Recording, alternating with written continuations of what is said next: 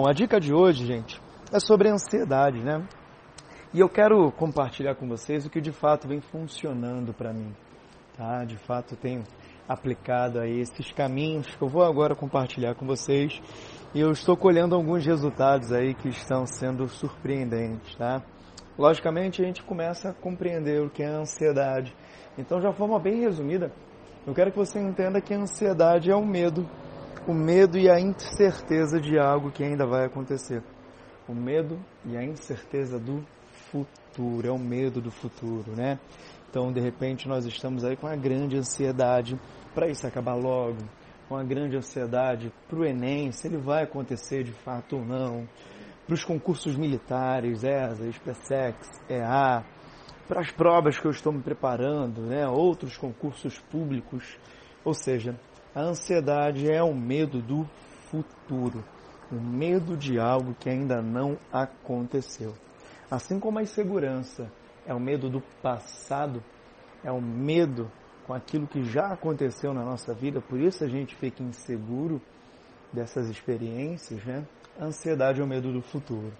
Bom, eu quero que você entenda que a ansiedade é um sentimento. Então, quando eu pergunto de repente, olá estudante, como é que você se sente? Poxa, professor Rodrigo, cara, eu tô tão ansioso, eu tô muito ansioso. Ou seja, a ansiedade é um sentimento, né? E temos que saber lidar com isso, tá? Então, olha só, gente. Basicamente, a ansiedade, você vai descobrir ela, vai conseguir detectar ela certinho, exatamente, quando você seguir esse passo, quando você compreender como funciona aí as emoções no teu cérebro, tá? Então, basicamente, há um caminho até a gente conseguir de fato descobrir aí o que causa essa grande ansiedade na gente. Então, olha só, eu separei aqui pra gente cinco passos, né?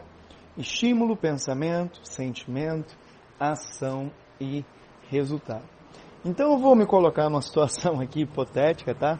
Em um cenário para fazer uma alusão para vocês. Esse podcast é bem longo, tá, gente? Então, olha só. Primeiramente, imagina que eu estou indo para a escola, né? Todo serelepe, feliz e animado. E aí no meio do caminho eu encontro um cachorro. Nossa, esse cachorro ele é bem grande, tá? Ele é bem raivoso, bem feroz. E eu estava numa boa, cheio de sentimentos de felicidade, só coisa boa no coração. E aí eu me deparei com esse cachorro. Ele parou na minha frente, começou a rosnar, latir e veio correndo para cima de mim. Bom, imediatamente o meu cérebro ele vai receber um estímulo do perigo. Eu vou olhar para aquele cachorro, minha pupila vai dilatar, não é isso? Meu coração ele vai começar a acelerar e bombear mais sangue aí de repente para as áreas que eu vou precisar de imediato. Minhas pernas aí talvez para começar a correr desse cachorro. Fato é que eu acabei de receber um estímulo e esse campo de estímulo foi visual, tá? Então eu olhei e acabei de receber o estímulo do cachorro. Fato é que ao receber esse estímulo, eu vou começar a pensar. E eu vou falar, começar a pensar, né? E vou falar assim, nossa, eu tava num dia tão bom, queria dar essa aula X, cara, tava tudo planejado, esse cachorro tá vindo na minha direção, ele vai arrancar minha perna, cara, ele vai, nossa, ele é muito grande, ele vai me matar, meu Deus do céu. Olha só, os pensamentos que foram gerados a partir desse estímulo, tá? Então estou lá pensando um monte de coisas, só pensamentos negativos. Pensamentos negativos, tá? E olha só, esse cachorro ele vai me jantar, meu Deus do céu. E eu crio agora um sentimento. Nossa, como eu tô com muito medo, tô muito triste, eu tô apavorado. Olha o sentimento sendo gerado depois do pensamento. Meu Deus do céu, olha o sentimento que eu estou sentindo. Minha vida era tão maravilhosa, agora estou tão triste, eu vou morrer, que medo. Nossa! E esse sentimento ele pode e vai me gerar uma ação. Talvez minha ação nesse momento vai ser deitar no chão e chorar. De repente a reação tua vai ser sair correndo, pular um muro e se livrar do cachorro. Ou partir para cima do cachorro também depende muito do sentimento que vai ser gerado. Então, o sentimento, ele vai te proporcionar uma ação. Aí, imagina que nessa condição, eu fiquei paralisado, chorando, caí no chão, deitei no chão, comecei a chorar. E qual foi o resultado? O cachorro, ele me jantou. O cachorro mordeu minha perna, mordeu meu braço. Não sobrou Rodrigo para contar a história. Mas se de repente você foi despertado, né, por outro sentimento, você falou, cara, que foi, eu tô com muita raiva, eu vou partir para cima dele. O resultado foi outro. Ou, oh, gente, eu tô com muito medo, eu vou correr de tanto medo que eu tô, vou sair correndo, olha só.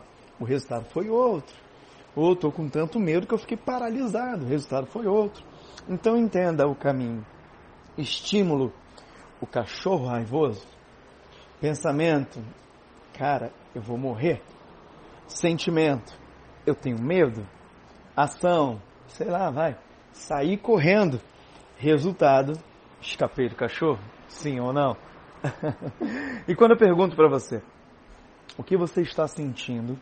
E aí você fala assim, professor, eu estou ansioso ou ansiosa. Opa, vamos agora olhar aí o que eu escrevi? Ansiedade. Ansiedade é um estímulo? É um pensamento? É um sentimento? É uma ação ou um resultado? Gente, a ansiedade é um sentimento. E o que vem antes do sentimento? Olha aí, ó. Não é o pensamento? Então, minha grande dica para você, depois de montar todo esse enredo, a minha grande dica é filtre. Faça um grande filtro dos teus pensamentos. O teu pensamento, ele vai resultar no que você sente. Então, se você começa a ficar pensando em coisas negativas, pensando que isso não vai acabar, pensando no fim do mundo, pensando no desespero, pensando que vai ter ou não o teu concurso. Liga a TV e aí tem lá tantos mil casos de morte e o governo, infelizmente, desviando verba, escândalos e escândalos, e o Brasil sem rumo e direção. Quando você recebe esses estímulos negativos, chances são que teu pensamento também vai ser um grande pensamento negativo. Chances são que o sentimento vai ser ruim. Você é o que você pensa e, logicamente, o que você sente. Então, filtre o que você anda pensando, o que você está consumindo. Gente, vamos fazer um combinado aqui? A nossa grande comunidade de aprendizagem, vamos fazer o seguinte: vamos combinar de pensar somente no que está na nossa alçada, somente no que está dentro da nossa capacidade de atuar. Por exemplo, você tem controle de quantas pessoas vão se inscrever no Enem? Não. Você tem controle no tema da redação no Enem? Você sabe que vai cair, você que decide? Não. Você tem controle no que o outro amiguinho está estudando? Não! Você tem controle no conteúdo que vai cair em cada área do conhecimento, linguagens, humanas, natureza, matemática. Gente, não! Você tem controle do final da pandemia? Mais uma vez, não! Você tem controle da vida política, financeira do teu país? Novamente, não. Então para de pensar naquilo que você não tem controle. Foca no que está na sua alçada. Você controla o teu horário de dormir, de acordar. Você controla o quanto você estuda, o quanto você se dedica. Você controla, olha só, a tua organização, planejamento, tarefa. Foque em você. Foca no que você é capaz de desenvolver e não de fato no que não está à sua alçada, no que não está no seu controle. Porque chances são que a tua ansiedade vai aumentar. Então a minha grande dica para você começar a combater a tua ansiedade é primeiro, filtrar os teus estímulos, tá? Pare aí de se envolver, se abastecer e ficar próximo aí de estímulos e pensamentos negativos. Os pensamentos eles vão impactar diretamente diretamente no que você sente. Então, essa é a primeira dica. A segunda grande dica é focar no que você tem controle. E frente a essa realidade que o mundo e o Brasil não vai ficar de fora, está vivendo, é tudo muito novo, nós não temos controle sobre isso. Então foca no que você tem controle. Foca em você, foca no teu crescimento enquanto estudante, foca no equilíbrio tá? Que eu tenho certeza que essa crise de ansiedade que nós estamos vivenciando e eu também me coloco, eu tenho certeza que quando a gente começa a receber estímulos positivos, pensamentos que só fazem a gente crescer e se desenvolver, eu tenho certeza que de fato a gente vai se sentir cada vez melhor. Então, cuida da tua mente, tá? Cuida de fato do teu corpo e da tua mente, da sua casa. A nossa casa é o nosso corpo, é a nossa mente. Então, cuida desse espaço e não esquece, você, estudante, é o responsável, você é o responsável pela maior empresa do mundo. Vamos colocar assim. Você é responsável pela maior empresa do mundo. E ela se chama Você SA. Eu sou o responsável pela maior empresa do mundo.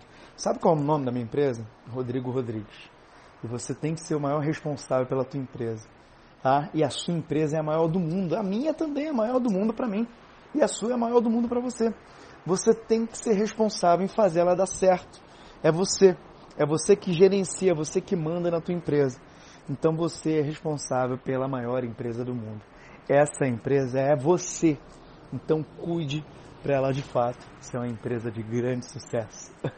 Eu espero que vocês tenham gostado aí de todas essas analogias para tentar de fato trazer um assunto tão denso e complicado, tentando materializar ele assim para a gente conseguir entender e dar conta, tá? Bom, esse é o podcast para a gente começar a nossa semana de maneira bem maravilhosa. Um forte abraço a todos e todas. Estaremos juntos aí até a aprovação. Vamos!